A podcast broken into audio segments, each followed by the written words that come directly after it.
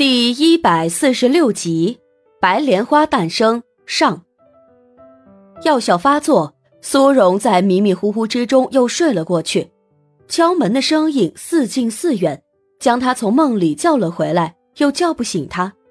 接着是钥匙开锁的声音，有人进来了。苏荣知道，但是他睁不开眼。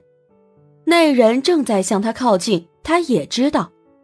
但是，无论他内心怎么努力，怎么挣扎，他依然陷在双眼紧闭的黑暗里，眼皮沉重的让他怀疑，他是不是一觉睡成了植物人。苏荣，熟悉的声音响起，声音的主人轻轻的拍打苏荣的脸，意图叫醒苏荣。苏荣再次挣扎了几下，终于从黑暗中挣破了出来，睁开眼睛，映入眼帘的。还是中午见到的那张脸，有什么可失望的？听声音不就能听出来了吗？他刚刚还在期待些什么？苏荣，乔俊见苏荣只是睁开了眼睛，却不说话，也不做其他的反应，一时之间有点担心。他关切的问道：“你怎么了？”苏荣摇摇头：“我没事儿。你不是刚走吗？怎么又回来了？”乔俊哭笑不得，我都走了有五六个小时了，见饭点到了，知道你肯定没吃饭，就给你送过来了。你这一睡一醒的，还真感觉不到时间的变迁啊。抱歉，我睡得太沉了。苏荣看了眼对方手上提着的饭盒，勉强露出了一个笑容。谢谢你啊，这么周到。乔俊干咳一声，生硬的说道：“呃。”对，这的确是你该谢的。吃饭的时候，乔俊一直在旁边盯着他看，这让他有些不舒服。不是针对乔俊这个人，而是他本身就不喜欢在自己吃饭的时候还有人在旁边看着，所以他干脆停了下来，问道：“你有什么话要跟我说吗？”“嗯，对啊。”乔俊不否认。“你先吃。”吃完了我再说。苏荣摇头：“你先说，说完了我再吃。”嗯，好吧。乔俊犹豫了一下，问道：“你今天心情不好吗？看得出来吗？太明显了。那你还问？”乔俊突然被呛了一下，中了内伤，但是还是坚强的继续说道。其实我是想问你心情不好的原因。原因嘛？苏荣眨了眨眼睛，我想不起来了，满脑子光记得我心情不好这件事儿了。是不是跟唐少有关啊？知道你还问？几经挫折，坚强依旧的乔俊，乔大总裁按着自己的思路接着问：“你喜欢唐少什么？”喜欢唐盛什么？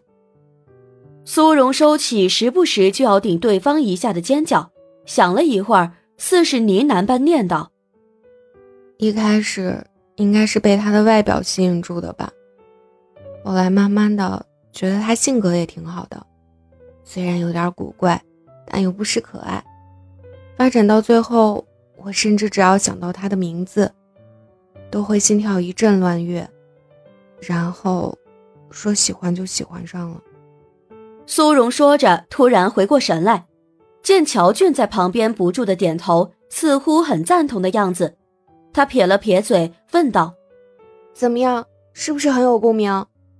乔俊连连点头：“是啊，太神奇了，这还是我第一次对一个人产生这样的感觉，想想还挺新鲜的。”苏荣顿时嫌弃脸。